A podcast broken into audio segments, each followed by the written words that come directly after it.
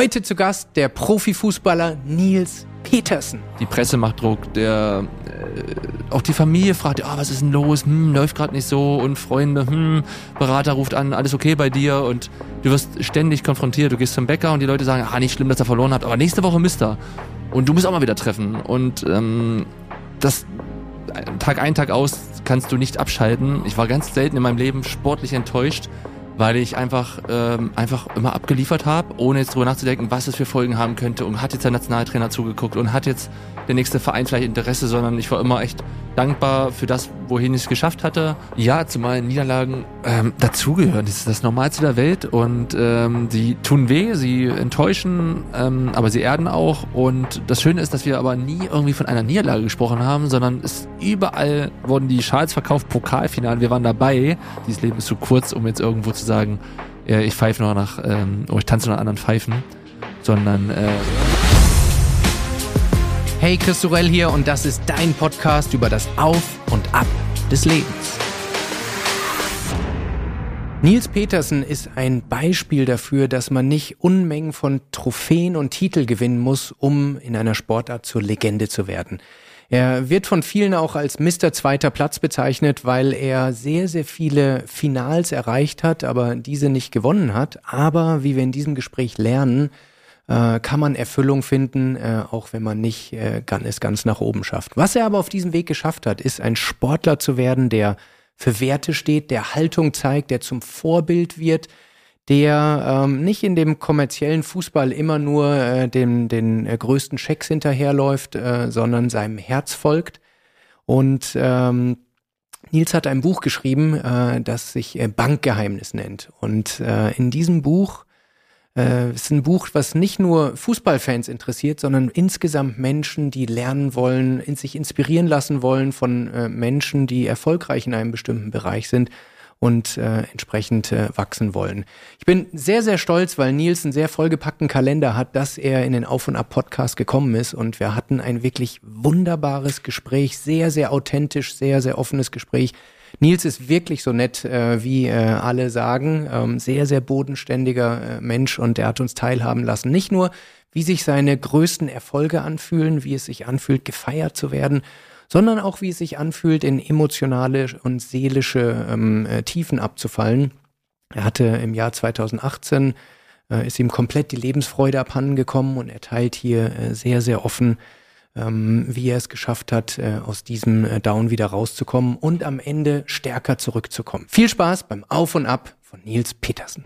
Nils, herzlich willkommen im Auf und Ab Podcast. Hi Chris, danke, dass ich dabei sein darf. Eine sehr, sehr große Ehre. Ich selbst bin ja ganz großer Fußballfan. Äh, deshalb, es wird eine Mischung sein. Wir sind hier kein Fußball-Podcast, aber ein paar Fanfragen, ein paar äh, Insiderfragen werde ich mir nicht verkneifen können.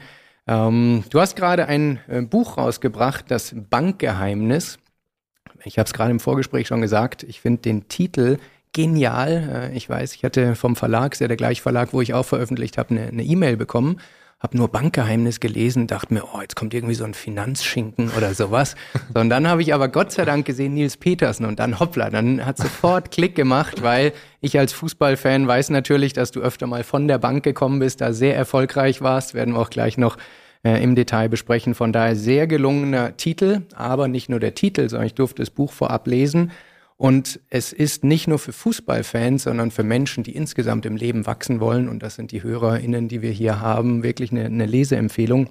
Von daher, heute werden wir ein paar Highlights rauspacken, aber ich kann jetzt schon sagen, holt euch dieses Buch und das sage ich nicht, um dir einen Gefallen zu tun oder Werbung zu machen, sondern weil es wirklich äh, vom Herzen kommt.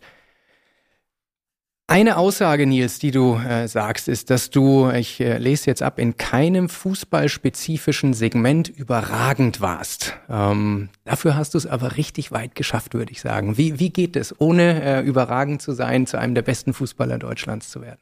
Ja, das ist das Geheimnis. ähm, erstmal danke für deine lobenden Worte, freut mich sehr. Äh, gerade von einem Ex-Autor oder auch einem Autor äh, tut das gut, auch einem Ex-Sportler, ähm, dass man da lobende Worte kriegt, äh, gerade wenn man neu in dem Segment, äh, Segment unterwegs ist. Hm.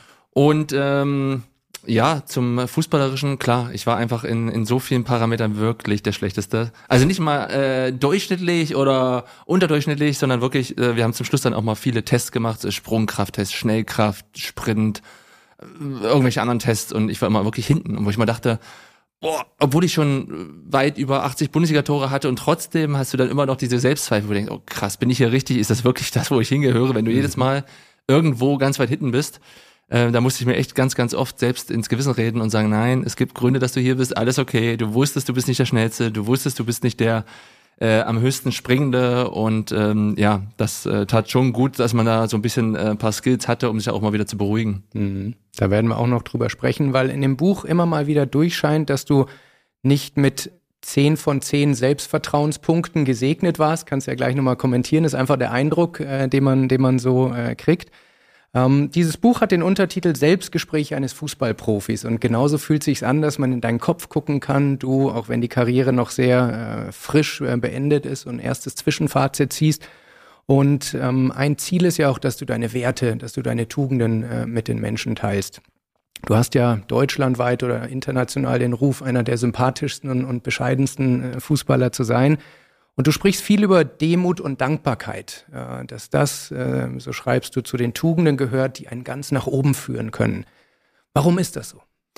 Ja, das ist äh, meine Erfahrung, ne, weil ich es so geschafft habe. Ähm, ich habe nie damit gerechnet, Profi zu werden, ansatzweise viel Geld damit zu verdienen, ähm, den Weg ganz nach oben zu schaffen, bis in die Bundesliga, in die Champions League, Nationalmannschaft, Olympia, was dann alles kommen sollte, durfte. Und äh, die Erwartungshaltung war bei mir einfach immer wahnsinnig äh, klein. Ich glaube, es gibt viele Experten, die sagen, oh, du musst Ziele vor Augen haben und du musst den Fokus setzen. Und das stimmt auch für manche, aber mir hat's immer gut getan, weil dadurch hat sich die Enttäuschung immer in Grenzen gehalten. Ich war ganz selten in meinem Leben sportlich enttäuscht, mhm. weil ich einfach ähm, einfach immer abgeliefert habe, ohne jetzt drüber nachzudenken, was es für Folgen haben könnte. Und hat jetzt der Nationaltrainer zugeguckt und hat jetzt der nächste Verein vielleicht Interesse, sondern ich war immer echt dankbar für das, wohin ich es geschafft hatte und habe das dann immer auch dankend hingenommen und jetzt gar nicht groß vorausgeschaut und geträumt, sondern einfach äh, ja in dem Moment gelebt. Mhm. Du bist jetzt 34 Jahre, das ist ein Alter, wo Menschen in normalen Berufen so langsam Fuß fassen im Beruf und äh, du bist jetzt zumindest für die erste Karriere schon Rentner, kann man sagen. Du hast vor ein paar Monaten äh, deine aktive Karriere äh, an den Nagel gehängt. Es gibt ähm, in diesem Jahr einen, einen Tag, den 19. Mai, ähm, irgendwann wahrscheinlich so 17.20 Uhr, würde ich sagen, wo in deinem Leben ein, ein sehr, sehr emotionaler Moment war. Nimm doch mal die Menschen, weil sie werden es nie live miterleben in, in diesem Moment. Wo warst du da? Was hast du gesehen und was hast du gefühlt in diesem Moment? Ja, es war ein Freitagabend. Wir hatten ein äh, letztes Heimspiel gegen Wolfsburg. Ich wusste, es wird mein letztes äh, Bundesligaspiel auf, ähm, auf dem heimischen Rasen sein. Mhm. Und man hat ja immer so seine Vorstellungen und Wünsche und Träume, wo man so denkt, okay, jetzt sind wir wieder bei Erwartungshaltung. Ich habe sie nicht hochgeschraubt, aber ich habe gedacht, okay, ein paar Plakate, ein paar Trikots mehr wäre cool.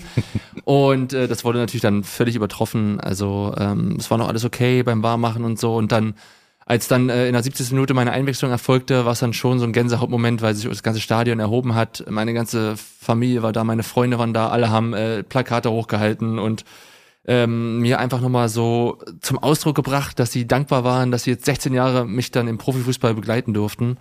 Und äh, nicht mal wegen dem Profi-Dasein, sondern ich glaube, sie haben es einfach genossen, ähm, dass sie teilnehmen konnten an meinem Weg im Fußball. Und alle die, die ich dort auf Tribüne irgendwo versammelt gesehen habe, sind immer, das ist für mich das größte Kompliment, sagen immer, du hast uns wirklich auch ein anderes Bild vom Fußballer geschenkt, ja. Wir haben ja doch immer so nicht das beste Bild, sage ich mal, in der Gesellschaft und ähm, da auch viele Neider, was auch völlig okay ist. Wir verdienen auch viel Geld und sind wirklich viele Privilegien. Aber sie haben auch erkannt, dass da wahnsinnig mehr dahinter steckt und haben immer so den Menschen Nils halt äh, äh, unterstützt. Nicht den Fußballer Petersen, sondern den Menschen Nils. Und mhm. das war das Schönste äh, für mich in dem Moment. Und das nächste Schönste war natürlich dann ähm, die Verabschiedung von den Fans. Einfach, dass man da äh, so viel Liebe entgegengebracht bekommen hat, äh, dass man da wirklich, äh, ja, Plakate wurden ausgerollt und es wurde so viel gemacht und im Vorfeld schon geplant, wo ich dachte, krass, diese Mühe, die dahinter steckt, diese Wertschätzung, das war für mich das Nonplusultra. Mhm. Und ich habe in Vorbereitung auf YouTube ein bisschen gekramt und ein Handyvideo aus der Kurve rausgefunden, äh, wo genau dieser Moment ist. Ähm, der war ziemlich nah an diesem Menschen, der da die Trommel äh, schlägt und du stehst irgendwann neben ihm und äh, ein Plakat ist ausgerollt, riesig, das heißt, niemand ist größer als der Club, aber du, Nils, kommst ganz nah ran. Ich glaube, äh, schöneres Kompliment kann man von Fans nicht bekommen, oder? Ja, brutal. Also wenn man sich auch mal vorstellt, ich habe die ganze Zeit gedacht, okay, die sitzen dann zusammen, überlegen sich, was machen wir? Und da habe ich gedacht, wer sich diesen Spruch ausgedacht hat, Mütze ab, das war echt äh, sau cool, weil äh, das ist natürlich das größte Kompliment, so sowas zu bekommen. Also ähm, dass sich diese Mühe gemacht wird, überhaupt so viel dazu fabrizieren, aber dann auch noch die Gedanken dahinter und auch so viel Wertschätzung noch äh, mit, mit Worten entgegenzubringen, ist natürlich phänomenal. Mhm. Lass uns mal, Nils über, Nils, über das sprechen, was du am besten kannst, und zwar Tore schießen. Ähm, du hast selbst 89 Tore in der Bundesliga geschossen, da haben manche mehr, aber wo niemand mehr hat, ist 34 Tore nach Einwechslung, was dir auch den Spitznamen des äh, Joker-Königs oder es gefällt mir am besten des Einwechselungeheuers äh, gegeben hat. An welches dieser Tore, Nils, erinnerst du dich äh, am liebsten zurück und, und warum?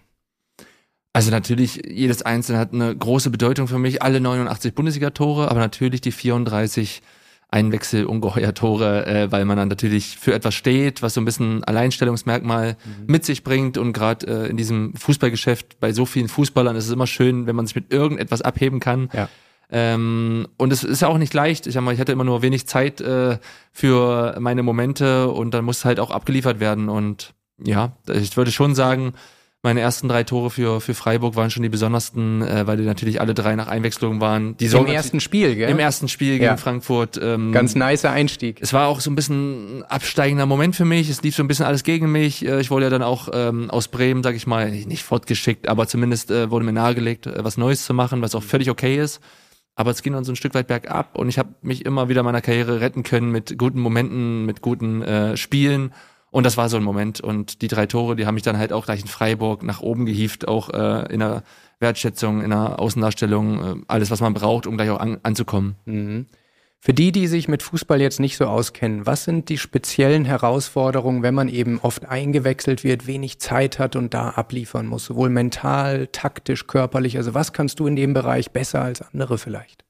Ja, ich habe, glaube ich, schon eine wahnsinnige Geduld, die ich einfach immer schon mitbringe von, von Haus aus, die mir schon ähm, in der Jugend zuteil wurde, weil ich da auch mal oft äh, ähm, Geduld mitbringen musste. Ich habe nicht immer gespielt, nicht immer die erste Geige. Ich glaube, gerade im Fußballbusiness geht es immer darum, dieses, sieht man ja auf den Fußballplätzen zuhauf bei Kindern auch, dass die Eltern immer wollen, dass ihre Kinder spielen mhm. und äh, ihre Kinder sind die Besten. Und das war bei mir schon immer so dieses mh, hm, Spaß an der Freude und es muss Spaß machen, es muss Freude bereiten. Und das habe ich immer ganz gut hinbekommen. Dann noch diese Dankbarkeit, überhaupt da zu sein, wo man sein, äh, ja, wo man war in diesem äh, Business, im Profifußball. Und dann war ich natürlich ganz oft enttäuscht, dass ich dann auch nicht ähm, die erste Geige gespielt habe. Natürlich habe ich mich nicht gefreut, äh, auf der Auswechselbank zu sitzen, aber ich habe es angenommen. Ich habe dann immer so in den Fokus gesetzt, okay, es ist mein Arbeitgeber, mein Chef, der Trainer sagt, ich spiele nicht. Das ist enttäuschend, aber ich habe es dann versucht, halt immer wieder umzumünzen, umzusetzen in so positive Aggression, dass ich, wenn ich komme, ich dann allen zeige, ihn zeige, mir zeige. Und es hat oft geklappt, natürlich auch oft auch mal nicht. Aber ähm, je äh, besser ich mich damit auseinandergesetzt habe und dann auch eine Akzeptanz für diese Rolle gefunden habe, desto mehr habe ich dann auch Wertschätzung erfahren und desto erfolgreicher wurde ich auch in dem, was ich tat. Und hat mich dann heute auch ja zu diesem Joker-König gemacht, weil ich ja, wie du eingangs gesagt hast, nicht der erfolgreichste Tore-Schießer war, sondern äh, ich stand halt für was und das haben mir schon die Tugenden halt äh, mitgegeben. Mhm. Und du hast in dem Kontext im Buch eine Passage, die ich auch wirklich schön fand und die sich Menschen, auch die nicht Profifußballer sind, mitnehmen können. Du hast äh, gesagt, du probiertest immer, äh, es dem Trainer nicht übel zu nehmen und nicht als Entscheidung gegen dich, sondern für die Mannschaft und für vielleicht einen Konkurrenten zu setzen. Das erfordert natürlich wahnsinnige mentale Stärke, aber wir haben oft Dinge im Leben, die wir nicht entscheiden können, die gegen uns laufen. Aber wenn wir es schaffen, den Fokus auf das Positive zu lenken, dann sind wir genau wie du eben da. Weil ich glaube, kein Trainer möchte jemanden, der mit äh, langer Mine so ein verwöhnter Bayern-Star da sitzt und wo man weiß, wenn man den jetzt einwechselt, dann äh, wird er auch nicht mehr wirklich Wert bringen. Aber ich glaube, du standest immer dafür, wenn man dir nur drei, vier Minuten gegeben hat, du warst da und konntest noch den Unterschied machen.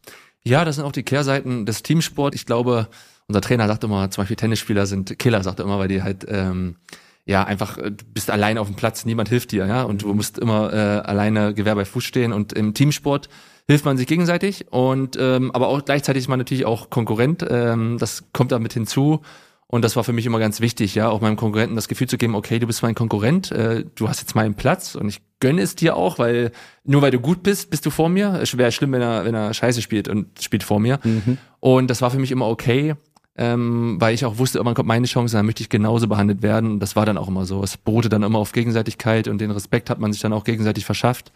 Und ähm, das hat mir immer viel bedeutet. Mhm. Lass uns mal über die Emotionen rund um Tore sprechen. Es gibt von Jürgen Klopp ein Interview, was ich vor kurzem gehört habe, und äh, da war eine interessante Aussage. Er sagte, wenn er gewinnt, dann fühlt er zwar kurz Freude, aber vor allem Erleichterung. Und äh, du sagst auch an einer Stelle, äh, dass für dich ein Torschießen immer so ein bisschen eine Erlösung ist, weil du dann so zwei, drei Wochen wieder Ruhe vor dieser torlos äh, flauten äh, Diskussion hast. Beschreib uns doch mal für, ein, für einen Torjäger, der von der Presse, von, von jedem danach bewertet wird, Tore zu schießen, wie es ist, diesen Druck auszuhalten, immer abliefern zu müssen und dann diese Erlösung, wenn das Tor kommt und du wieder ein bisschen im, im, im Positiven bist. Also ich denke, jeder Spieler steht für irgendetwas und ich war halt in der vordersten Position, dementsprechend Stürmer, dementsprechend Tore schießen, abliefern, ähm, zweistellig treffen. Da so gehst du in eine Saison. Meine Saison hat im Schnitt 34 Spiele und ich habe immer gesagt, okay, zweistellig treffen sollte immer mein Ziel sein, damit ich dann die Rechtfertigung habe, immer zu spielen. Mhm. So, das heißt, sag ich mal, im Schnitt jedes dritte, vierte Spiel musst du treffen. So, jetzt gehst du in die Saison, hast gleich äh, zwei Spiele in München und Leipzig und zu Hause Dortmund und stehst nach drei Spielen bei null Toren. So, dann ist jedes Mal wurde der Druck wahnsinnig hoch, weil du mal wieder treffen musst. Es wurden Minuten gezählt. Es wird intern natürlich auch mal so rumort hm, warum spielt denn jetzt der eigentlich? Der trifft doch gar nicht und das ist das Einzige, was er kann. Und wenn er nicht trifft, dann muss doch der Nächste rein. Die Presse macht Druck, der äh, auch die Familie fragt, oh, was ist denn los? Hm, läuft gerade nicht so und Freunde, hm, Berater ruft an, alles okay bei dir und du wirst ständig konfrontiert. Du gehst zum Bäcker und die Leute sagen, ah, nicht schlimm, dass er verloren hat, aber nächste Woche müsst er. Und du musst auch mal wieder treffen. Und ähm, das Tag ein, Tag aus kannst du nicht abschalten mhm. und wenn du einfach mal wieder ein Tor erzielt hast, war es sofort, äh, sofortige Erlösung, dass du sofort wusstest, okay, ich habe jetzt mal wieder eine Woche Ruhe, ich kann jetzt mal richtig genießen. Ähm, und ja, am Ende, je näher ich der zehn Tore Marke kam oder sie erreicht habe, war schon auch so eine richtige Erlösung da, mhm. weil man natürlich auch äh, einen Vertrag unterschreibt. Das ist auch ein Pakt, äh, dass du dann natürlich dann auch lieferst. Ja, also so habe ich das immer gesehen. Wenn ich einen Vertrag bekomme, will ich den erfüllen und das bedeutet nicht nur den einhalten und bleiben, sondern natürlich auch das Geld rechtfertigen. Und das geht nur in meinem Fall mit Toren. Und den Druck habe ich mir halt immer selber gemacht. Also mhm. das war eigentlich immer der schlimmste Druck, den man immer äh, mit sich genommen hatte. Mhm. Das heißt, wenn du jetzt internen Druck und externen Druck äh, vergleichen müsstest, sagst du, der innere war immer der, der intensivere für dich? Ja, schon, weil ich einfach auch einen Anspruch an mich selber hatte. Ähm, ich habe ja eingangs gesagt, dass ich jetzt nicht die riesen Erwartungen immer hatte oder Träume, Ziele, ähm, aber so eine gewisse Arbeitseinstellung muss man ja trotzdem mitbringen. Und wenn ich dann beim Bundesligisten als Stürmer fungiere, habe ich einfach Tore zu schießen. Und das ist, den Druck mache ich mir. Dafür stehe ich, dafür ist man ja auch, man ist ja auch, es wird ja auch wie eine Sucht, dieses Tore schießen. Das heißt, du kriegst dieses Glücksgefühl, ist wie eine Droge und du wirst ganz kurz wahnsinnig glücklich und dann schaust dir Dienstag, Mittwoch mal in allen Formaten das Tor an und aus allen Positionen und dann von der Tribüne und von der Tribüne und bei YouTube hat bestimmt noch jemand ein Handyvideo und ähm, aber es erfüllt dich nicht mehr so. Es ist dann wirklich, ähm, ähm, du kommst nicht mehr in diese Emotionen rein und die, du willst sie immer wieder spüren. Und ähm, ja, diese ersten Momente nach dem Tor, die sind echt äh, brutal. Also ich glaube, ähm, ganz oft habe ich auch irgendwelche Torjubel gemacht, die waren ja auch nie einstudiert, wirklich irgendeinen Blödsinn gemacht hat, weil du so in deinem, also völlig out of order warst. Mhm. Aber ähm, diesen Moment, äh, ja, der ist, diese Momente waren unbezahlbar. Und das, was du gerade beschreibst, lässt sich auch neurophysiologisch erklären. Da ist Dopamin im Spiel. Dopamin ist ein Molekül, was uns gut fühlen lässt, ähm, aber es heißt auch the molecule of more. Das heißt, der Körper will sofort das tun, um, um noch ein weiteres Tor zu schießen. Mhm. Das heißt, das ist diese Sucht, die du beschreibst. Aber Dopamin wird nur dann ausgeschüttet, wenn ein sogenannter Reward Prediction Error vorliegt wenn also deine eigene Erwartung positiv übertroffen wird. Das heißt, das YouTube-Video, was du dir am Mittwoch ansiehst, kann gar nicht mehr Dopamin ausschütten, weil du weißt schon, was du sehen wirst. Ja. Es kann vielleicht noch eine, eine ganz seichte Kopie dessen sein, aber fürs Dopamin musst du tatsächlich wieder ein Tor schießen. Ja, jetzt ist es natürlich schwierig. Aber ähm, es war mal spannend. Auch äh, wenn ich zum Beispiel nach zwei, drei Minuten schon ein Tor gemacht habe, mhm. war eine krasse Erlösung für das Spiel sogar, weil ich wusste, ich habe meine Aufgabe heute erfüllt. Ja. Und da habe ich die besten Spiele gemacht, weil ich ja. so im Flow war, weil mein Kopf gesagt hat, pff, du hast abgeliefert, du hast dein Tor gemacht. Meistens habe ich dann sogar noch ein zweites gemacht, wenn es mhm. so früh schon geklappt hat. Mhm. Oder ich habe zumindest richtig gute Spiele abgeliefert, äh, weil ich einfach vom Kopf so äh, entspannter war, aber trotzdem fokussiert natürlich. Anders geht's nicht. Ja, stark. Lass uns mal, Nils, über Fleiß im weitesten Sinne und Arbeitsmoral sprechen, weil das finde ich auch sehr selbstironisch ehrlich im Buch, dass du an manchen Stellen gesagt hast, dass du gerade in, in, in der Mitte deiner Karriere nicht der akribischste Arbeiter warst. An einer Stelle äh, sprichst du von Genusszigaretten, von Tiefkühlkost etc. und sagst, dass äh, Petersen vielleicht mal das Synonym für das Gegenteil vom Trainingsweltmeister werden äh, könnte. Auf einer Skala von 1 bis 10, wenn wir sagen, auf 10 ist Cristiano Ronaldo, auf der 1 ist Mario Basler und die 7 ist nicht erlaubt. Wo würdest du dich auf dieser Skala äh, einsortieren? Ähm, Anfang der Karriere 3, dann 5, dann 8 am Ende. Also, okay. Ja. Fair. Warum war das am Anfang der Karriere so? Och, weil ich einfach auch zufrieden war. Ich war immer so glücklich und, und ich brauchte nicht viel, um glücklich zu sein. Mhm. Und ich durfte dann schon mit 18, 19 zweite Bundesliga spielen. Ich habe schon Geld verdient äh, mit Fußball. Ich hab, hatte mein Abitur in der Tasche, es lief alles okay, kam aus einfachen Verhältnissen und wusste aber auch nicht so viel darüber. Also es war jetzt nicht so, dass, ich mir, dass mich jemand an die Hand genommen hat und gesagt hat, ey, du darfst, jede Zigarette ist scheiße, äh, ja, jede, jeder Disco-Besuch ist Käse und äh, schau, dass du ähm, alles dafür tust um deinen Körper in einen optimalen Zustand zu bringen. Und äh, das habe ich dann halt erst peu à peu in der Karriere ähm, gelernt und ähm, hatte aber das Glück, dass ich von zu Hause aus schon ganz gut gelebt habe. Also meine Mutter war da mal schon sehr hinterher und so. Also ich bin jetzt nicht groß geworden und habe nur äh, Schnulli gegessen, sondern äh, ich habe schon immer äh, ganz ordentlich gelebt. Sonst hätte ich jetzt dann auch mhm. nicht äh, so lange wahrscheinlich Profifußball betreiben können. Absolut. Und gab es da so einen entscheidenden Moment, wo du gesagt hast, jetzt muss ich da äh, ein bisschen anders oder kam das schleichend?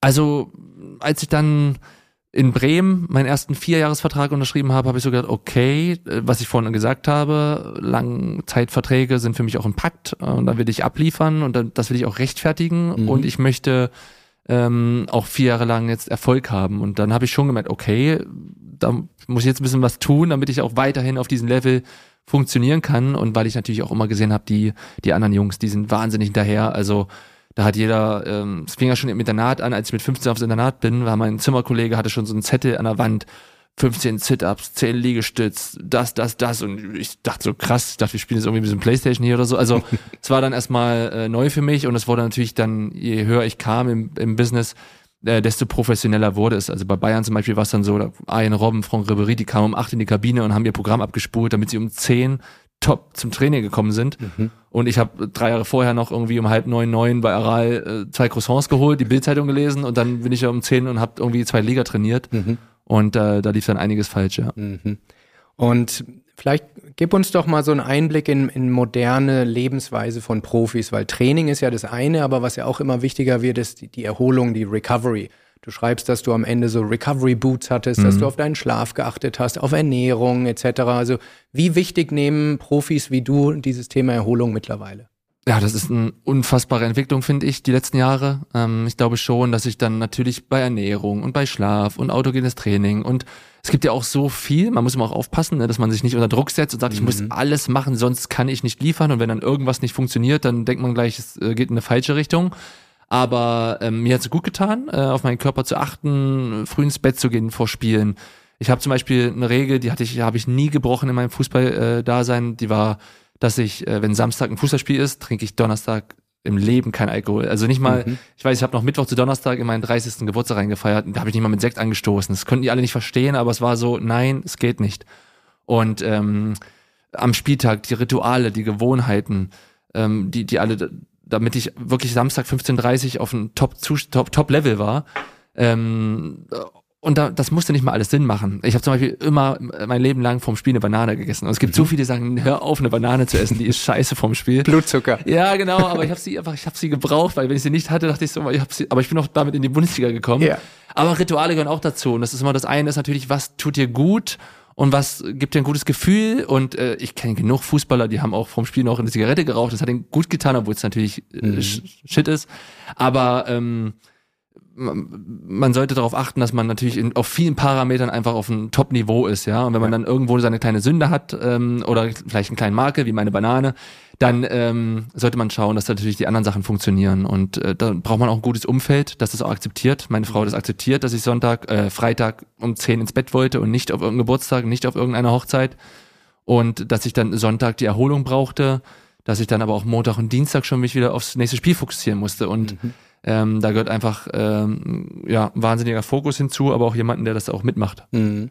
Du hast gerade Rituale angesprochen. Ich kenne es selber. Ich darf viele Leistungssportler, Profisportler betreuen und habe auch äh, früher selbst gespielt. Kennst du sowas wie Aberglaube, dass man bestimmte Rituale abspielen muss, weil man sonst denkt, sonst läuft es nicht so gut? Ja, natürlich. Ich kenne viele Spieler, die äh, glauben wahnsinnig daran. Für mich waren es eher, das Wort Ritual passt eher als Aberglaube. Also mhm. es war jetzt nicht so, dass ich gedacht habe, oh Gott, ich habe jetzt vergessen, das Kaugummi zu kauen, was ich sonst immer kaue mhm. und jetzt wird das Spiel äh, nicht gut. Das nicht. Aber ich habe darauf geachtet, weil ich, da bist du der Professor, aber ich bin natürlich so, Rituale, Gewohnheiten liebt ja auch unser Gehirn. Das Absolut. heißt, ich brauche mich nicht irgendwie noch Energie damit ausschütten, um zu überlegen, was esse ich denn jetzt und was trinke ich denn jetzt und wann gehe ich nochmal auf Toilette vorm Spiel, sondern ein klassischer Ablauf, der tat mir immer gut. Und ähm, das waren auch Kleinigkeiten. Also ich habe mit, mit meinem ehemaligen Mitspieler äh, Vinci Grifo, wir haben jetzt immer aus äh, den Kaugummis, die wir dann noch zum Warmachen genommen haben, haben aus dem Papier uns gegenseitig mal was gebastelt und in den Schrank gelegt, so gegenseitig mhm. Glück gewünscht. Ähm, dann hatte man seine Toilettengänge, man hatte sein Mittagessen, wo ich immer gesagt habe, nein, äh, heute gibt's das, das, das, das, das. Wenn es das mhm. nicht gab, dann wollte ich das trotzdem haben. Und äh, in unserem Profibereich wird natürlich für alles gesorgt, damit wir alle ähm, auch das kriegen, was uns dann auch gut tut. Mhm. Ich persönlich war sehr abergläubisch, bis so ja zu dem Punkt, dass meine Leistung auch äh, negativ beeinflusst hat. Ich hatte zum Beispiel so eine Marotte. Ich musste beim Tennis immer rechts vom Schiedsrichter sitzen. Das heißt, ich musste immer gucken, dass ich vorm Gegner auf den Platz gehe, dass ich die Wahl habe. Und wenn ein Gegner vor mir war und ich links sitzen musste, dann war ich schon geschwächt. Mhm. Ähm, oder es haben auch ganz viele äh, Tennisspieler, wenn man das sieht, sie wollen zum Beispiel nie mit dem Ball, wo sie gerade einen Fehler gemacht haben, wieder neu aufschlagen, sondern sie wollen sich immer einen anderen Ball geben. Das ist rational macht es gar keinen Sinn, aber man sagt sich, warum Risiko eingehen?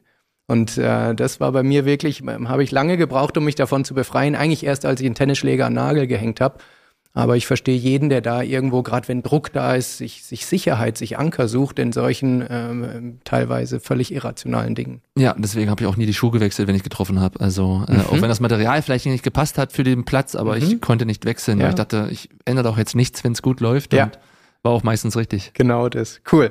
Dann lass uns noch ein bisschen mehr um, über deine Werte sprechen. Wir haben Dankbarkeit und Demut gerade gehabt, aber es fällt auch immer wieder das Wort sowohl von deinem Mund als auch wenn Menschen über dich sprechen, der Bescheidenheit, ähm, was ja im Fußballerdasein nicht unbedingt äh, an der Tagesordnung sind, ist. Und wenn man das Buch liest, dann kriegt man hier und da so ein Gefühl, dass du manchmal an Stellen warst, wo du vielleicht gar nicht so sicher warst, ob du dahin gehörst, ob du gut genug für diese äh, Position bist. Und du schreibst auch selber, ich war nie ein großer Fan von mir. Warum ist es so? Du hast doch so viel erreicht, so eine steile Karriere. Warum warst du kein Fan von dir? Ja, in diesen Momenten habe ich das so gefühlt. Also ich hätte einfach im Buch gelogen, wenn ich gesagt hätte, ich wusste, ich schaff's in die Bundesliga und ich bin ein Macher und habe Tore geschossen. Das habe ich nicht gefühlt. Mhm. Es war einfach so, dass wahrscheinlich jetzt der eine oder andere Experte sagen würde, Mensch, du hättest mehr Selbstwert aufbauen müssen. So, ja, hätte ich, aber ich hatte nicht diesen Experten an meiner Seite, der mir das irgendwie mitgegeben hat. Ähm, ich bin auch so groß geworden mit dieser Bescheidenheit, auch damit dankbar zu sein, was ich habe.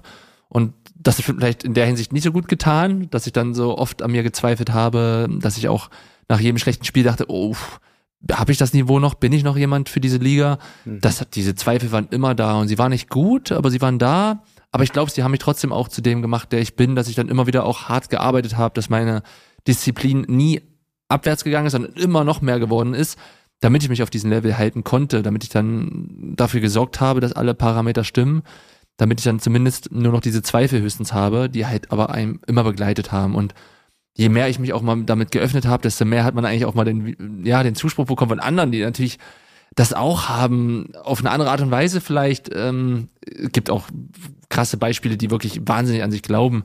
Aber zum Beispiel, nehmen wir jetzt mal Elfmeter. Ähm, Elfmeter waren immer die leichteste Art und Weise, ein Tor zu schießen. Und das war für mich auch wieder eine Erlösung. Äh, mhm. Spielt ja keine Rolle, ob Elfmeter oder aus 30 Metern. Tor ich habe ein Tor, Tor gemacht. Mhm. Und trotzdem habe ich natürlich nie gerne Elfmeter geschossen, weil du eigentlich ja nur versagen kannst. Wenn ja. du triffst, sagen alle, ja gut, hat getroffen. Und wenn du nicht triffst, dann bist du halt der Depp. Und ähm, trotzdem habe ich mich dem gerne gestellt, weil ich wusste, der Preis ist höher als äh, die Angst äh, zu versagen. Und mhm. das habe ich dann auch früh gelernt. Glaubst du, mit ein bisschen weniger Bescheidenheit und dafür mehr Selbstvertrauen hättest du es noch ein, zwei Level weiter in der Karriere geschafft? Also während der Karriere habe ich immer Nein gesagt, weil mhm. ich das auch so empfunden habe. Heute sage ich klar, hätte ich ein bisschen mehr Selbstvertrauen gehabt, hätte ich öfter Bälle gefordert in Momenten, als ich mich gerade nicht gut gefühlt habe, als ich dachte, uh, ich habe jetzt gerade drei Bälle verloren, ich kann jetzt nicht schon wieder einen holen, ich brauche jetzt erstmal einen ganz einfachen Ball. sondern auch so eine Leck mich am Arsch Mentalität mal zu entwickeln und zu sagen, hey, was wollt ihr? Ich, ich darf da mal Fehler machen. Ähm, das hätte mir wahrscheinlich schon gut getan und da habe ich dann heute auch eine andere Sicht drauf, ja. Mhm. Du hast vorhin gesagt, dass ihr Fußballer nicht immer nur ein positives Image in der Gesellschaft habt, weil euer Verdienst ist hoch. Die Leute sagen, ihr müsst ja fast nichts dafür tun, ihr dürft eurem Hobby folgen. Und äh, du sprichst auch darüber und auch am Ende ein schönes äh, ähm, Fazit oder ein Aufruf an die neue Fußballergeneration, die Bodenhaftung äh, nicht zu verlieren. Sagst aber auch gleichzeitig, dass das gar nicht so einfach ist, weil euch wird, äh, sag ich mal, der, der Hintern gepudert, alles wird euch abgenommen, es wird äh, viel Geld verdient, in jungen Jahren schon von der Akademie Profiverträge vergeben, etc. Gab es eine Zeit in deiner Karriere, wo du selbst mal so ein bisschen äh, leichter geworden bist, die Bodenhaftung ver verloren hast und vielleicht dich sogar aus heutiger Sicht schämst für, für eine gewisse Zeit oder Verhalten? Fällt mir jetzt spontan nichts ein, aber es ist natürlich immer schwierig, sich selbst als bescheiden zu betiteln. Äh, das wird ja meistens an ihr zugetragen von außen, äh, die das dann so äh, wahrnehmen. Und das war für mich auch mal das größte Kompliment. Natürlich habe ich auch wahrscheinlich Momente gehabt, wo ich arrogant war, wo ich nicht bescheiden war, wo ich dann wahrscheinlich auch irgendwie gedacht habe, was, also, keine Ahnung, heute drei Tore gemacht, alter Schwede. Heute gehe ich äh, mit fünf Zentimetern mehr Körpergröße in die Disco und lass mich mal abfeiern oder so. Mhm. Das Gefühl hatte ich bestimmt schon. Und mhm. ähm, aber mich nie wohlgefühlt in der Rolle. Also ich mag auch Menschen nicht, die dann irgendwie ähm, ja den Erfolg äh, nach außen zeigen müssen unbedingt, ähm, weil du hast ja schon was gerissen. Also die Leute mögen dich ja sowieso heute, weil du heute drei Tore gemacht hast, aber da musst du ja nicht noch deine Uhr präsentieren und dein Auto und äh, dein Portemonnaie in der, in der Disco und die ja. ähm, Puppen tanzen lassen. Nein, also ähm, da habe ich, glaube ich, hätte ich gleich mal welche auf den Deckel bekommen. Ja. Von wem? Oh, früher von meinem Vater, äh, von meiner Mutter, ähm, ja, heute von meiner Frau. Okay. Ja, ist wichtig, wenn man ein stabilisierendes äh, Umfeld hat. Ja. Lass uns mal ein bisschen auf deine sportlichen Stationen eingehen. Du hast äh, verschiedene Stationen im Osten äh, gehabt, giltst ja auch so als Brückenglied zwischen Ost äh, und West, gerade was den Fußball betrifft, und wurdest dann von Energie Cottbus zum großen FC Bayern gerufen. Und äh, in der Zeit hattest du eigentlich schon ein Angebot und eine Zusage vom ersten FC Kaiserslautern und dann rief FC Bayern an. Und ich bin selber großer Bayern-Fan, seit 15 Jahren äh, Dauerkarteninhaber. Von daher muss ich jetzt ein paar Fanfragen stellen. Äh, wie fühlt sich's für einen jungen Fußballer an, wenn der FC Bayern anruft? Also nimm uns mal in die Situation mit. Hat dein Handy geklingelt oder wie lief das und wie fühlt man sich da? Also es war so, dass ich bei meinem Berater war. Ich wusste, ich habe gerade eine gute Saison in der zweiten Liga gespielt und wusste, der eine oder andere Verein hat Interesse. Und dann hat er vor unseren Augen, mein, meine Eltern waren dabei, hat er so aufgeschlagen, so einen Katalog mit Anfragen von Vereinen. Und das war dann irgendwie so, keine Ahnung, äh, fing Dortmund und dann stand da Hoffenheim, die mal angerufen haben. Im Fußballbusiness mhm. muss man wissen, ist ein großer Unterschied zwischen Anfrage und Angebot, ja, so Interesse zeigen und ein äh, Angebot schicken. Mhm. Und da haben sich wahnsinnig viele Vereine gemeldet mit Interesse, unter anderem auch Bayern. Und da habe ich schon gedacht, naja klar, die fragen mal nach, wie es so ist, was ich vorhab, ähm, wie es aussieht. Und dann äh, kam der Anruf ähm, von Christian Erlinger damals als Manager und hat gesagt, Mensch, ähm, wir würden dich gerne verpflichten und ich würde mich gerne mal mit dir treffen und ähm, dass wir uns mal austauschen. Und das war dann für mich so, boah, krass, auf gar keinen Fall. Ähm, da gehöre ich überhaupt nicht hin. Ähm, ich habe es auch gerade so genossen in Cottbus. Also ich hatte auch schon immer meine besten Phasen, wenn ich auch das Gefühl hatte, ich bin ja richtig und mhm. äh, hier gehöre ich hin. Und äh, wusste aber natürlich äh, im Hinterkopf, okay, ich muss natürlich jetzt in die erste Liga, ich muss mich verändern, sonst ähm, mache ich mir selbst was vor und habe es nicht versucht. Und dann waren aber die Bayern die ersten, die ähm, mich nicht zu sich geholt haben, sondern sind zu mir gekommen. Das fand ich echt mhm. krass, weil ähm, das sind ja auch äh, Größen und dann starke Wertschätzung, ähm, ja, oder? genau, sind sie mir entgegengekommen und dann waren wir haben uns im, damals äh, von Cottbus in Berlin dann getroffen. Ähm, und dann habe ich mit Jupp Heynckes telefoniert und dachte so, okay, ist also Legend. Ist eine andere Welt jetzt irgendwie. Und ähm, ja, dann äh, war es echt, dass er auf einmal die Hand hingestreckt hatte, äh, Christian Lenninger gesagt hat, also machen wir's, oder? Und da hätte ich ja im Leben nicht getraut zu sagen, nee, ähm, ich muss jetzt nochmal überlegen und ziehe die Hand zurück. War auch dann clever gemacht und dann haben wir uns dann äh, ja zusammengetan und dann ähm, ja hat es auch zum Glück geklappt, dass dann auch ähm, die anderen Vereine ähm, ja, dass ich da freundlich absagen konnte, dass man das auch respektiert hat. Mhm. Und dann, ähm, ja, hatte ich eine sehr unruhige Sommerpause, weil das einfach natürlich äh, schon dann auch Druck war, zu wissen, okay, noch vier Wochen, noch drei Wochen, noch zwei Wochen, dann siehst dann du kommt die Rückennummer dann siehst du Robben, dann siehst du alle und dann geben sie auch noch die neuen und dann wollen sie auch noch eine PK und dann wollen sie, was da alles dranhängt, ähm, aber sau cool. Also äh, bin froh, dass ich da durchgegangen bin. Mhm. Dann, und das kann man im, im Buch detailliert nachlesen, kam eine Saison, die nicht nur gut war, kann man sagen. Gell? Ähm, wohl wissend, dass man natürlich als junger Fußballer Ja sagen muss, wenn der FC Bayern ruft. Jetzt mit dem Wissen von heute, wie deine Karriere abgelaufen ist, würdest du nochmal zusagen? Ich würde nochmal zusagen.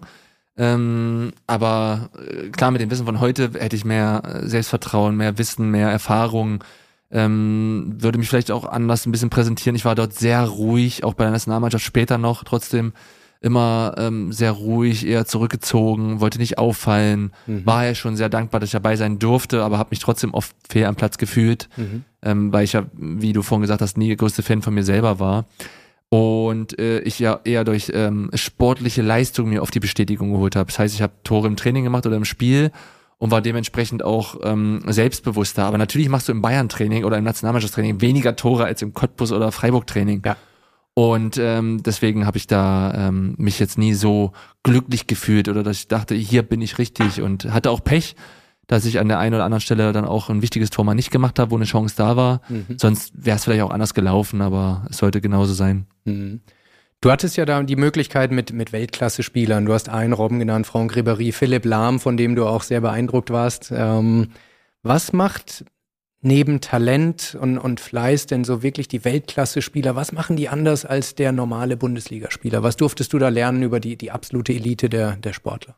Ja, dass sie halt 8 Uhr anfangen und äh, dass nicht 14 Uhr Ende ist, sondern dass man alles für den Erfolg tut, weil man natürlich sich in einem Business bewegt, wo jeder versucht, dich zu überholen und du für etwas stehst, wo du natürlich nicht von wegkommen willst. Das heißt, äh, wir waren alle Weltklasse-Athleten. Wenn du bei Bayern München Champions League-Finale äh, spielst, dann gehörst du natürlich zur Elite mhm. und das willst du nicht verlieren. Und ähm, dementsprechend wird wahnsinnig hart gearbeitet. Wir hatten damals, glaube ich, vier Fitnesstrainer für boah, vielleicht für 20 Mann. Mhm. Ähm, dementsprechend ähm, war dann natürlich jeder hinterher, sich da mal wieder auf äh, äh, höchstem Niveau, sag ich mal, auch im Fitnesslevel zu bewegen wir haben ähm, das beste Essen bekommen, wir haben ähm, ja Spieler, die wirklich für die Regeneration alles getan haben. Und was mich am meisten beeindruckt hat, war, wir haben zum Beispiel, ich weiß noch, in, in äh, bei Hertha BSC 7-0 gewonnen. Mhm.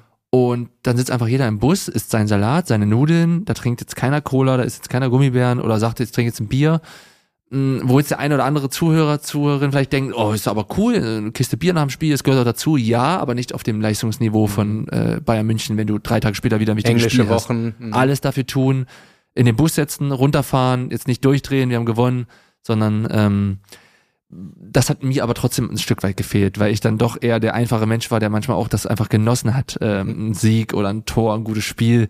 Ähm, deswegen habe ich vielleicht auch nicht ganz hingepasst, ja. Mhm. Du hast auch erwähnt, und das fand ich interessant, dass die besten Sausen hattest du eigentlich nach Niederlagen. Erklär das mal.